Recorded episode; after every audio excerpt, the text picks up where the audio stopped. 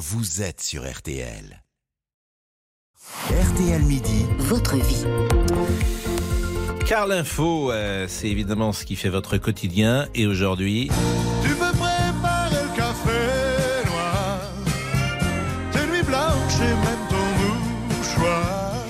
Café noir rime-t-il forcément avec nuit blanche, comme le chante Eddie Mitchell? Le café est-il ennemi ou allié de notre santé? On en parle avec Sylvie Royan-Parola, psychiatre. Bonjour madame.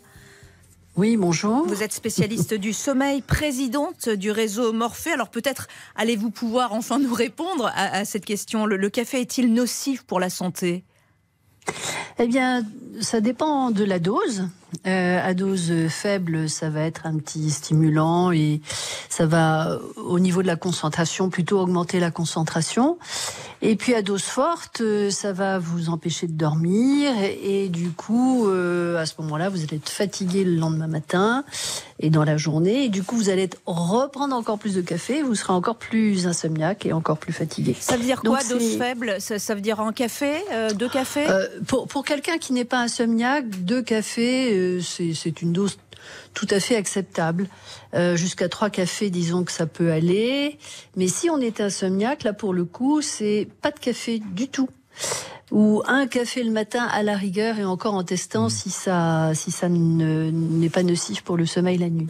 quels sont les effets pour ceux qui sont accros au café? On, on parlait de Balzac jadis qui euh, euh, buvait des, des cafetières entières. Quelles sont les conséquences? Bah, en fait, le café, euh, euh, ça, va bloquer une substance qui s'appelle l'adénosine. Et l'adénosine, c'est euh, ce qui va s'accumuler tout au long de la journée, qui va nous donner envie de dormir le soir. Donc évidemment, si vous prenez du café, vous n'allez pas avoir cet effet qui va se produire, et du coup, vous allez retarder votre endormissement. Et Balzac était connu pour être quelqu'un qui s'endormait très très tard, voire au petit matin. Et, donc, euh, on décale vraiment l'horloge euh, biologique de cette façon, et euh, c'est pas très bon, à la fois pour le diabète, euh, pour l'hypertension, etc. Ça peut entraîner des, des, troubles au niveau de la santé. Et y a-t-il véritablement, enfin vous en voyez peut-être, des gens accros au café véritablement qui ne peuvent pas s'en passer?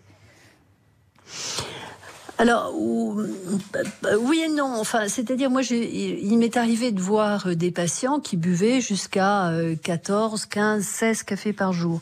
Donc là, évidemment, euh, on va dire qu'ils sont franchement accros. Et le foie Mais avec un effet paradoxal. En fait, ils étaient somnolents tout le temps. Et euh, Mais le dès qu'on a arrêté le café, non, il n'y a. pas de toxicité hépatique, non. Mais euh, en revanche, c'est c'est quand même euh, à ce moment-là avec des effets secondaires importants. Et c'était l'arrêt du café qui a permis de les guérir en quelque sorte. Claire Delorme a une question à vous poser, madame. Oui, bonjour madame. Justement, lorsque j'étais étudiante, on m'a conseillé que plus on diluait le café, plus ça libérait le principe actif principal, la caféine. Est-ce que c'est vrai? Alors euh, non, si vous prenez un café et que vous mettez de l'eau dedans, ça change rien du tout à la caféine. Maintenant, si vous, c'est la façon de faire le café qui va être différente. C'est-à-dire qu'un expresso qui a pourtant beaucoup plus de goût, qui est, qui est plus agréable à boire, euh, va va sembler plus fort, alors qu'en réalité en caféine il est plus faible par rapport à un café américain qui lui va passer, re-repasser euh, euh, lentement et donc s'imprégner complètement de la caféine. Donc on ne boit pas un café allongé en se disant c'est toujours meilleur qu'un espresso, je serai moins énervé. Ah non, non, pas du tout, non. Plus le café passe, enfin, plus l'eau passe longtemps au contact du café, plus vous allez avoir de caféine. Et euh, le soir, évidemment, euh, après 20h, c'est pas recommandé. Alors non, en, en règle générale, le café n'est pas recommandé dans la soirée.